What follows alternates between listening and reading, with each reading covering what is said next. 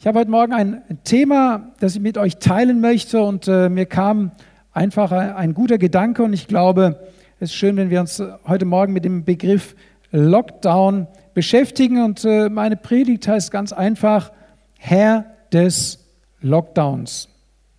Wir müssen einfach die Vorzeichen neu setzen und sagen, wir lassen nicht zu, dass die Umstände uns bestimmen, sondern unser Leben wird bestimmt von dem, der alles bestimmt, von dem, der über alles die Macht hat. Und das ist unser Gott und Vater im Himmel. Ihm entgleitet nichts. Merkt ihr das? Gott entgleitet nichts. Gott hält die ganze Welt, das haben wir schon als kleine Kinder gesungen und das hat natürlich auch unseren Glauben geprägt. Gott hält die ganze Welt in seiner Hand und dann haben wir gesungen und aufeinander gezeigt und gesagt, er hält dich und mich in seiner Hand, er hält die ganze Welt in seiner Hand. Aber ich möchte heute ein bisschen mit euch Englischunterricht machen und frage euch mal direkt, was bedeutet der Begriff Lockdown eigentlich? Hat jemand eine Ahnung?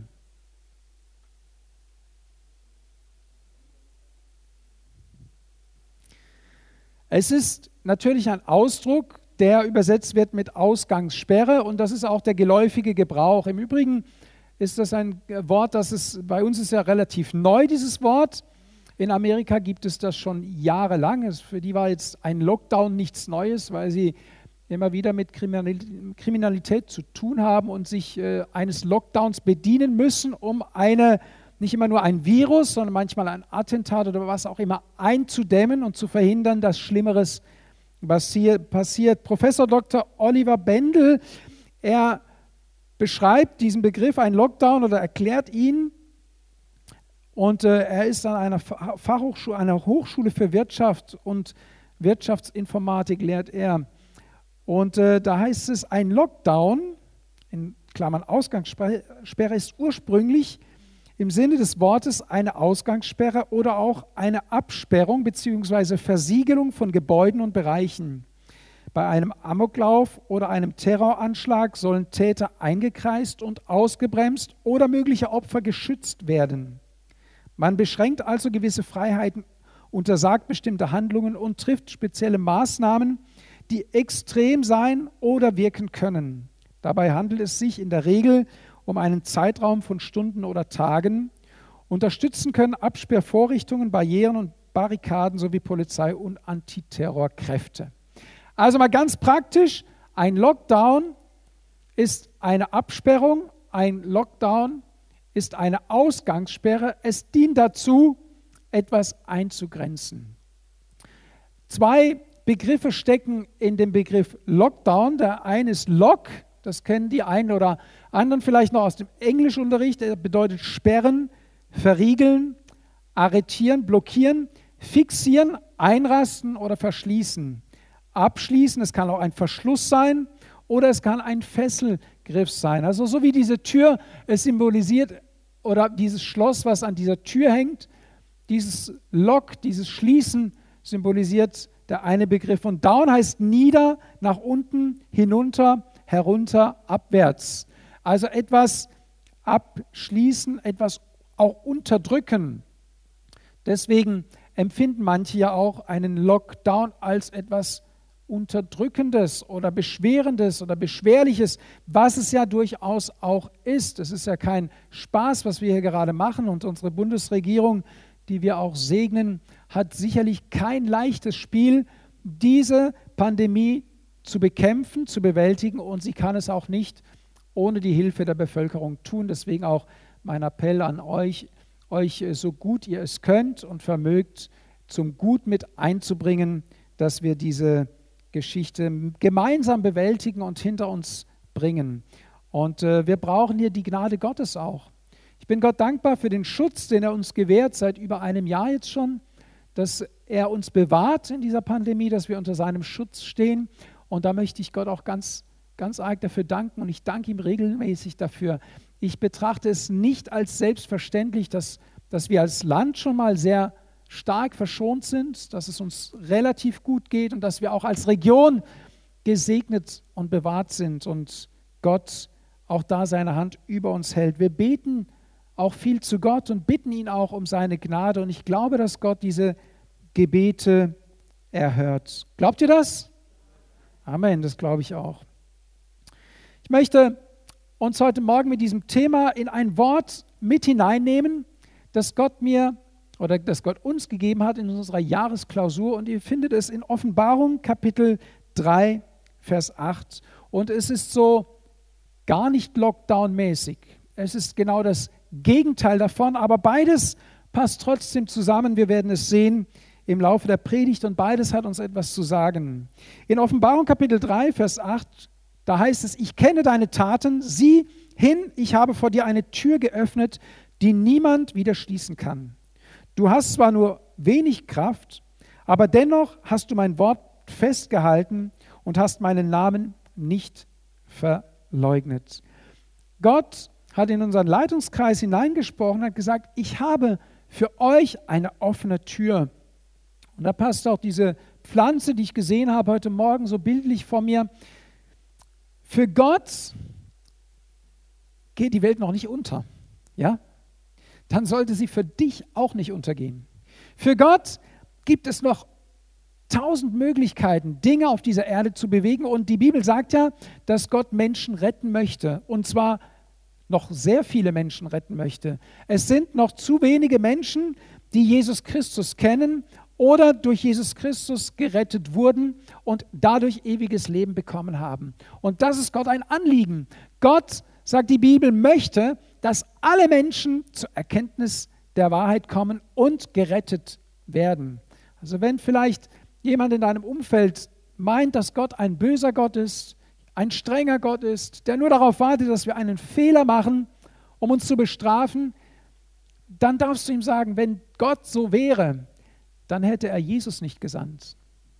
Wenn Gott nur darauf gewartet hätte, uns zu bestrafen, weil wir einen Fehler machen, dann wäre ja der ganze Aufwand, Jesus zu senden, um uns von unseren Fehlern, von unseren Sünden zu befreien, nutzlos gewesen hätte, würde keinen Sinn machen. Nein, Gott hat sich selbst gegeben, um uns zu retten, um uns, uns Menschen von unserer Erlösungsbedürftigkeit zu erlösen, um uns neues Leben zu schenken. Und Gott möchte dir ein neues Leben schenken, eine neue Grundlage. Gott möchte dich in die Freiheit führen, nicht in die Gefangenschaft. Er möchte dich nicht einsperren, sondern möchte, dass du in Freiheit lebst. Das ist der Wunsch Gottes für dein Leben. Gott hat also eine offene Tür für uns. Ist das nicht eine ermutigende Zusage für die Gemeinde?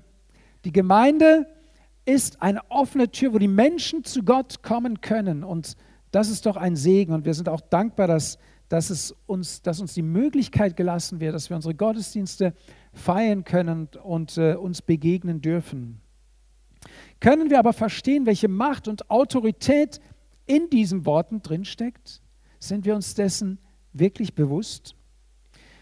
Das Ganze beginnt in der Offenbarung im dritten Kapitel folgendermaßen. So spricht der Heilige, der Wahrhaftige, der den Schlüssel Davids hat. Was er öffnet, kann niemand schließen und was er schließt, kann niemand wieder öffnen. Wir erinnern uns, Johannes bekommt eine Offenbarung und er sagt, dass Jesus Christus sich ihm selbst offenbart hat und zu ihm gesprochen hat. Und hier heißt es, der den Schlüssel Davids hat, das ist Jesus, er hat das Paradies aufgeschlossen für uns. Und wenn Jesus etwas öffnet, kann niemand es schließen. Oh, das sollte uns in Begeisterung ausbrechen lassen. Wenn Jesus, ich sage es nochmal, wenn Jesus etwas öffnet, kann es niemand schließen außer er selbst natürlich. Wenn Jesus etwas schließt, das ist die andere Seite der Medaille, dann kann es auch nicht mehr geöffnet werden. Das werden wir sehen. Schauen wir mal, was in 1. Mose Kapitel 7, Vers 16 steht. Also sozusagen ganz am Anfang der Schöpfung, ganz am Anfang der Menschheitsgeschichte, da gab es schon mal einen Lockdown. Und zwar einen ganz Gehörigen. Da heißt es, dann schloss der Herr hinter ihm zu. Was war passiert? Was war passiert? Die Menschen, die Gott geschaffen hatte, waren ganz schnell von Gott, ihrem Schöpfer, abgewichen, abgeirrt, waren ihre eigenen Wege gegangen. Und die Bibel sagt, dass die Verderbtheit der Menschen so krass war, dass Gott es nicht mehr aushielt. Und wisst ihr, wenn ihr die, das Wort, die Bibel lest, dann stellt ihr fest, dass diese Sintflut eigentlich im Grunde ein Segen Gottes war. Warum? Weil jeder Tag, an dem Menschen gelebt haben zur Zeit Noahs und gesündigt haben, hat sich Sünde angehäuft. Ihr müsst euch das vorstellen wie ein Konto.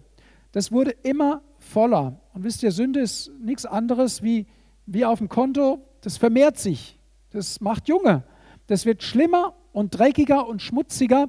Wir brauchen nur in unsere Zeitungen heute hineinschauen. Wir befinden uns ja de facto wieder in solchen Situationen, wo die Menschen so fern von Gott und seinem Wort leben, so, so unrein leben, dass, dass, dass es Gott im Himmel grauen muss, wenn er, wenn er es sieht und das hört.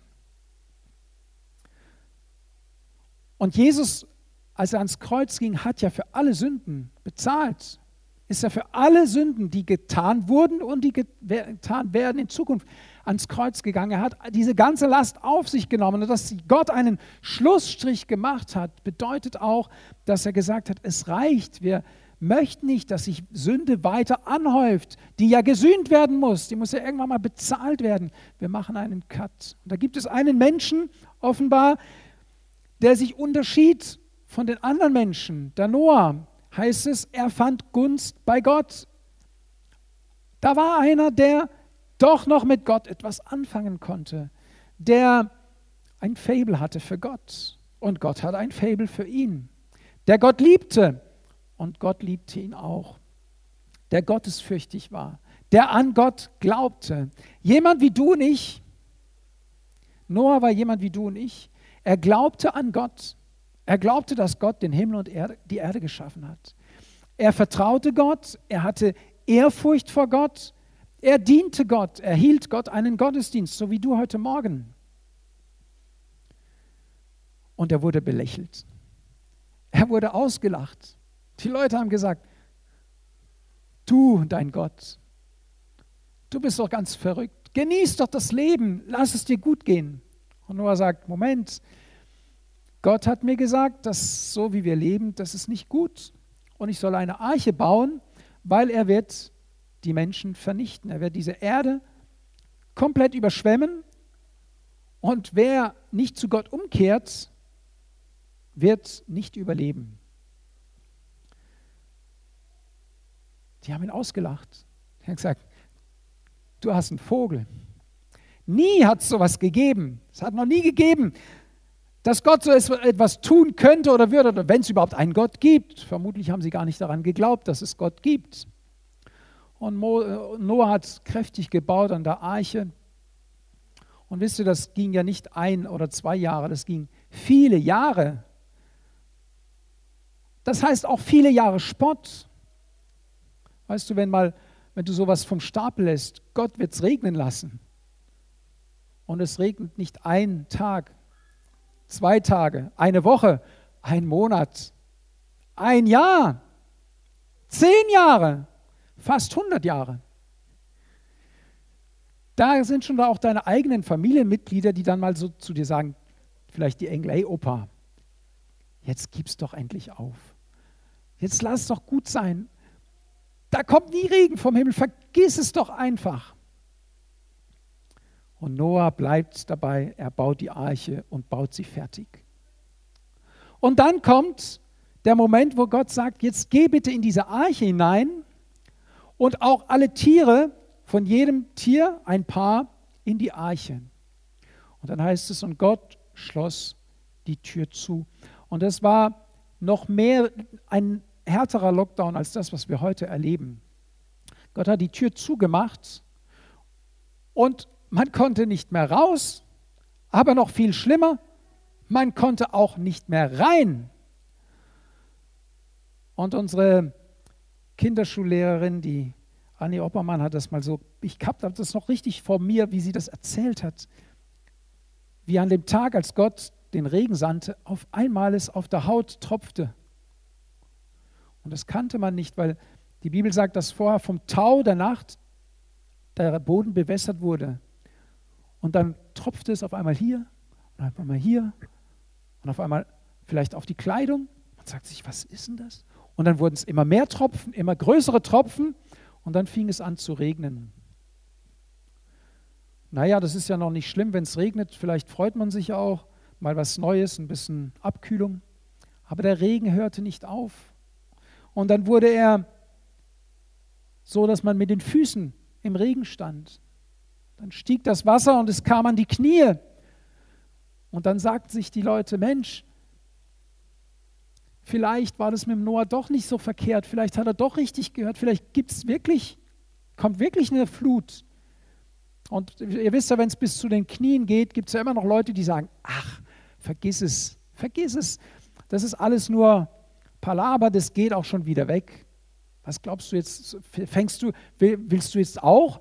Wisst ihr, wie, wie, sie zu den Pharisäern gesagt haben, willst du jetzt auch sein Jünger werden? Willst du jetzt auch schon an ihn glauben? Willst du auch zu den Verrückten zählen?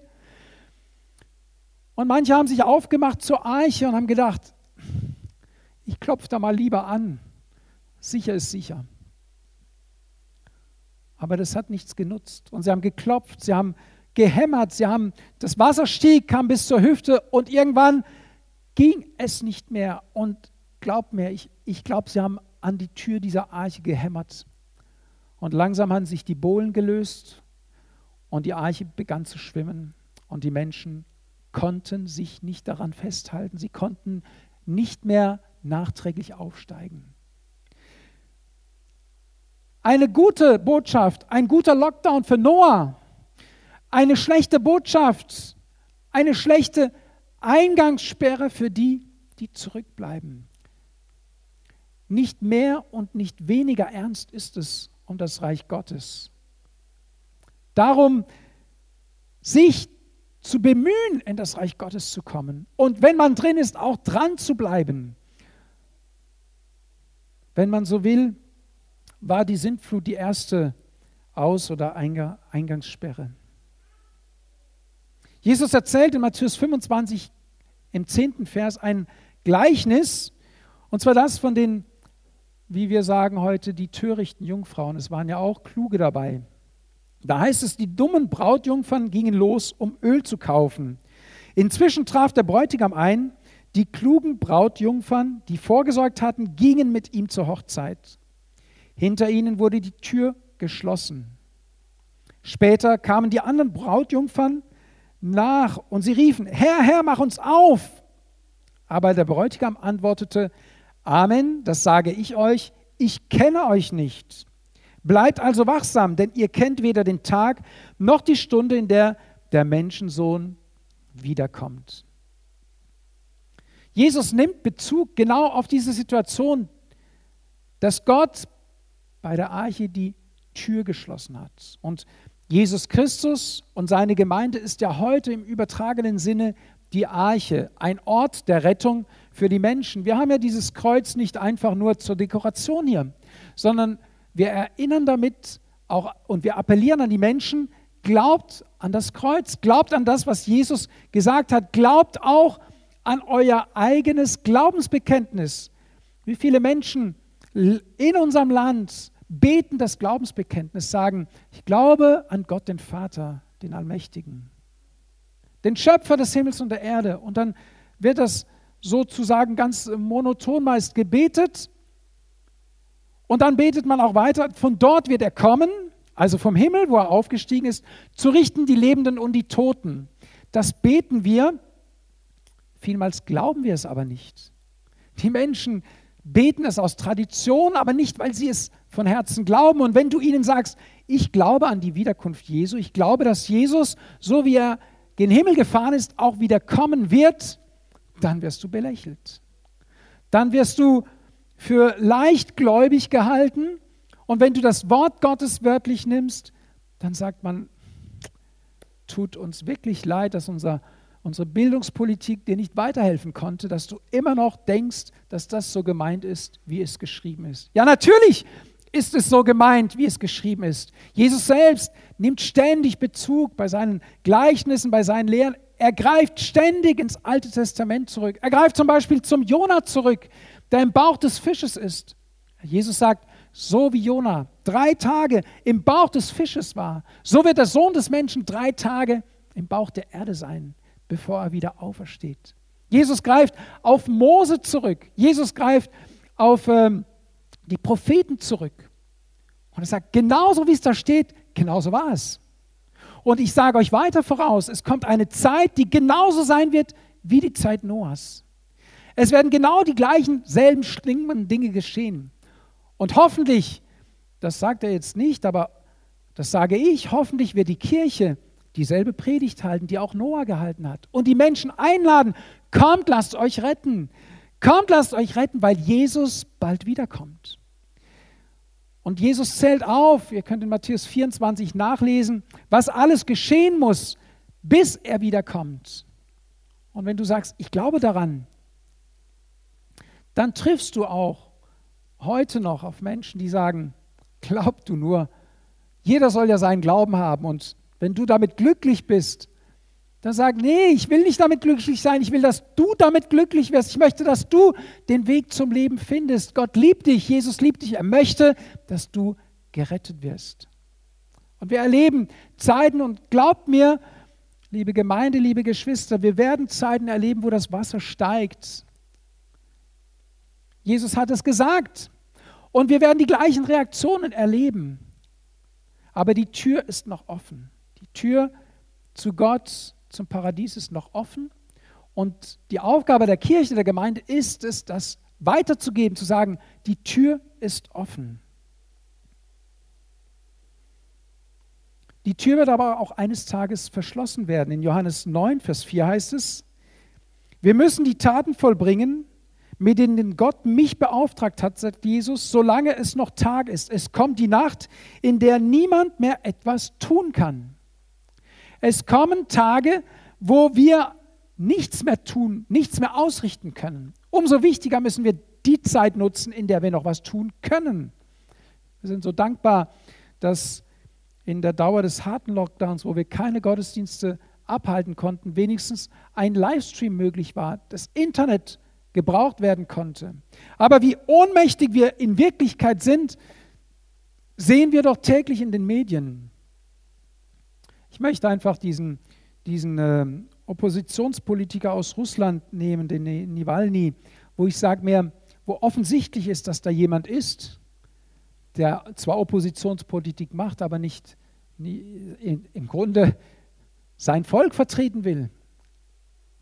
Die ganze Welt schaut zu und es kommt die Zeit, da niemand wirken kann. Wir können, obwohl wir sehen, dass Unrecht geschieht, obwohl wir sehen, auf der Welt in vielen totalitären Ländern das Unrecht geschieht, scheinen uns die Hände gebunden. Wir wissen aus unserer eigenen Geschichte, dass solche Dinge nicht zum Ziel führen. Und wir würden am liebsten helfen und sagen, ey, es gibt eine Lösung. Man kann das anders lösen. Und so ist es auch mit dem Glauben. Wir können den Menschen sagen, es gibt eine Lösung für dein Leben. Du kannst anders leben, du kannst erfüllt leben, du kannst voller Freude sein, du kannst voller Frieden sein. Selbst in einem Lockdown kannst du voller Frieden sein. Gestern war in der Tageslesung ein Zeugnis eines zu Tode Verurteilten. Es gab so Interviews von zu Tode Verurteilten. Und dieser Mann gibt äh, sein Zeugnis und sagt, ich möchte als erstes mich bei dem, denen entschuldigen, die Opfer meiner Tat waren. Er ist wegen Mordes angeklagt. Er sagt, ich kann natürlich die Person, die ich umgebracht habe, nicht mehr zum Leben erwecken. Aber ich möchte den Angehörigen sagen, dass es mir zutiefst leid tut, dass ich so etwas Schreckliches gemacht habe. Ich möchte all diejenigen, die durch diese Tat oder durch mein Leben Schlechtes erfahren haben, ich möchte um Vergebung bitten. Und ich weine als erwachsener Mann hier im Gefängnis wegen meiner Schuld, aber ich weine auch, weil ich weiß, dass noch viele Menschen, so wie ich es war, verloren sind. Ich habe im Gefängnis Jesus Christus kennengelernt. Und obwohl ich gefangen war, bin ich frei gewesen. Ich war trotz Gefangener innerlich frei, weil in mir Jesus Christus lebt. Und ich wünsche, dass die, die jetzt mein Bekenntnis auch hören, Ich werde zwar zum Tode verurteilt, das ist auch die gerechte Strafe für das, was ich getan habe. Aber ich möchte daran erinnern, ey, es gibt eine Lösung, die über den Tod hinausgeht. Das ist unsere Predigt. Das ist unsere Predigt.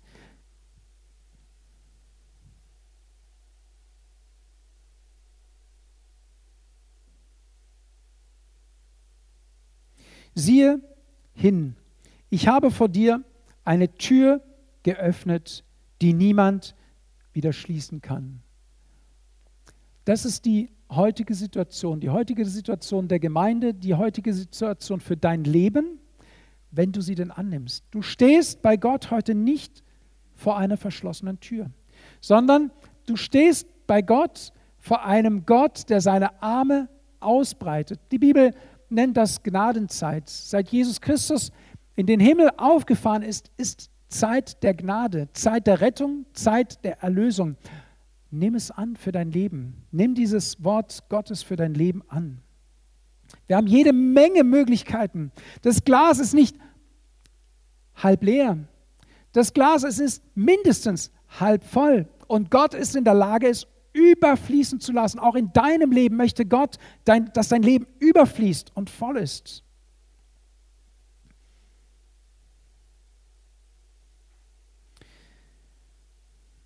Was ist unser Auftrag als Kirche, als Gemeinde, als Gläubiger im Alltag? Nicht in der Tür stehen bleiben. Ich bitte dich, bleib nicht in der Tür stehen. Viele Christen bleiben in der Tür stehen. Und sie schauen vielleicht nach draußen. Sie selbst sind in Sicherheit, stellen sich so in den Türspalt rein oder in die Öffnung und gucken nach draußen. Und merken dabei nicht einmal, dass sie anderen den Weg versperren, die rein wollen. Also bitte, wenn du nach drinnen gefunden hast in das Haus Gottes, dann genieß es, tanke auf, lass dich von Gott füllen, von ihm umarmen. Aber wenn du dich der Tür näherst, dann geh raus und sag es anderen weiter. Gib das, was du empfangen hast, weiter, damit es sich multipliziert. Das ist nämlich auch eine Wahrheit. So wie sich Sünde multipliziert, kann sich auch das Gute multiplizieren. Und wir wissen ja, dass äh, es Studien gibt, die sagen, zumindest war das zu meiner Schulzeit so, dass sich das Schlechte zehnmal mehr vermehrt, zehnmal schneller als das Gute. Das will ja heißen, dass wir zehnmal mehr Gutes reden sollten, damit sich das Gute vermehrt und möglichst das Schlechte eingedämmt wird. Nicht drinnen bleiben, rausgehen, solange wir die Freiheit haben, das Evangelium von Jesus Christus zu verkündigen. In einem Lied heißt es, kommt sag es allen weiter, ruf es in jedes Haus hinein, komm, sag es allen weiter, Gott selber lädt uns ein. Und dann geht es weiter, wir haben sein Versprechen, er nimmt sich für uns Zeit, wird selbst das Brot uns brechen, kommt, alles ist bereit. Wir werden im Abendmahl daran erinnern.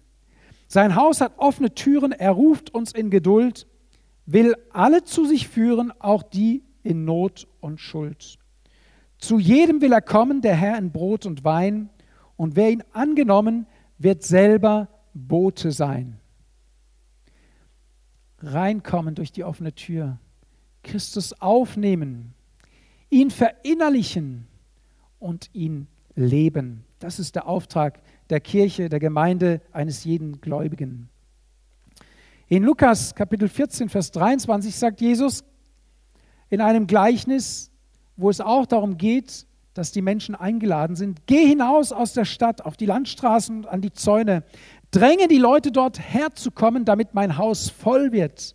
Denn das sage ich euch, keiner der Gäste, die zuerst eingeladen waren, wird an meinem Festessen teilnehmen. Nicht dein Start wird gekrönt, sondern dein Ende. Und äh, ich hatte diese Woche ein Gespräch mit jemand, ich würde sagen, der, der mehr dem Lebensziel nahe ist als dem Lebensstart. Und ich stellte fest, da gibt es noch eine Aufgabe zu tun. Was wird, was wird die Frucht, was wird das sein, was wir Gott bringen, wenn wir im Himmel ankommen? Was wirst du ihm sagen können? Was hast du für Jesus getan? Was hast du ihm mitzubringen? Und du hast keine Verantwortung dafür, ob sich jemand bekehrt, das kannst du ja nicht steuern. Aber du hast die Verantwortung, die Botschaft weiterzugeben, zu sagen, ich habe den gefunden, von dem die Bibel spricht, der der Erlöser dieser Welt ist. Und ich kann dir nur, dich nur bitten, hier heißt es, drängt die Leute reinzukommen. Wir möchten die Leute nicht nur höflich bitten, sondern wir wollen sie drängen und sagen, lass dich retten, lass dich mit Gott versöhnen. Er liebt dich, er will dich retten und es wird, und das sagen wir nicht mit Druck oder um Angst zu machen, das sagen wir, weil es die Wahrheit ist, es wird einen Moment geben, wo du dich nicht mehr für Jesus entscheiden kannst.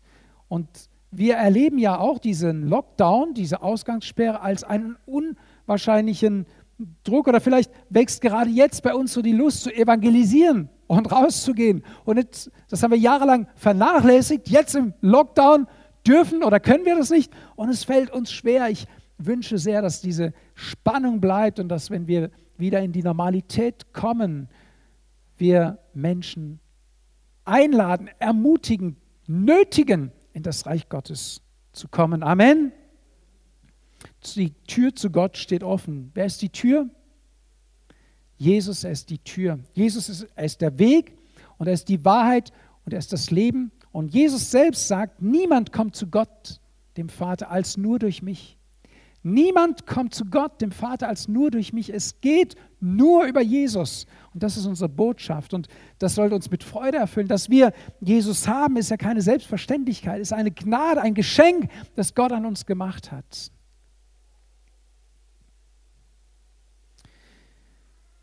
Ihr dürft gerne aufstehen und ich würde mich über eine Begleitung freuen. Wir kommen an den Tisch des Herrn und darin bekennen wir, wir verkünden den Tod des Herrn, bis er kommt. Jetzt kannst du hier deinem Bruder und deiner Schwester im Raum etwas verkünden, aber die sind schon gerettet. Dieses Bekenntnis an den Tisch des Herrn zu kommen, heißt, wenn ich diesen Raum verlasse, wenn ich diese Woche in meiner Familie bin, wenn ich diese Woche an, meiner, an meinem Arbeitsplatz bin, vielleicht im Fernunterricht am Bildschirm, möchte ich sehen, wo sich eine Tür auftut, eine Lücke, wo ich das Evangelium platzieren kann, wo ich es pflanzen kann, wo ich diese offene Tür nutzen kann, damit es aufgeht und wächst. Du kannst nichts wachsen lassen, du kannst es auch nicht regnen lassen. Du kannst aber etwas in den Boden pflanzen und Gott überlassen, dass er es wachsen lässt. Siehe, ich habe für euch eine offene Tür gegeben, die niemand schließen kann. Nimm das mit nach Hause für diese Woche, dass Gott mit uns ist, dass Gott für uns ist und dass er eine offene Tür hat. Und sei auch du für andere eine offene Tür. Die Bibel sagt, dass wir ein Brief Christi sind. Lass dich lesen von den Menschen. Lass sie erkennen, was Gott in deinem Leben tut. Nutzen wir diesen Lockdown, in dem die Menschen langsamer werden, nachdenklicher werden, sich wieder für das Wesentliche interessieren. Und das Wesentliche, das wissen wir doch, ist, dass sie an Jesus Christus gläubig werden und dass ihre Seele für immer und ewig gerettet wird. Das ist Gottes Ziel und die Liebe Gottes, die dazu ruft. Der Herr segne euch. Ich möchte, dass wir die Augen schließen ich möchte beten, weil ich, ich wünsche dir, dass du gerettet nach Hause gehst heute. Und auch an den Bildschirmen, wenn du diese Predigt gehört hast und du bist dir deines Heils nicht sicher, du weißt nicht, ob du gerettet bist, du weißt nicht, wenn dein Leben sich diese Woche beendet, ob du bei Gott bist. Ich möchte ein Gebet sprechen, das ihr gerne nachsprechen dürft, mitsprechen dürft, dass dir diese Gewissheit geben wird, wenn du es in deinem Herzen ernsthaft sprichst. Lieber Herr Jesus, ich komme jetzt zu dir und ich bringe dir mein Leben. Ich habe dein Wort gehört, deine Einladung. Und ich nehme deine Einladung an. Ich bitte dich, Herr Jesus, vergib mir meine Schuld. Wasche du mich rein. Und nimm du mich bitte an als dein Kind. Ich will von nun an deinem Wort gehorchen und dein Jünger sein. Hilf mir bitte dabei.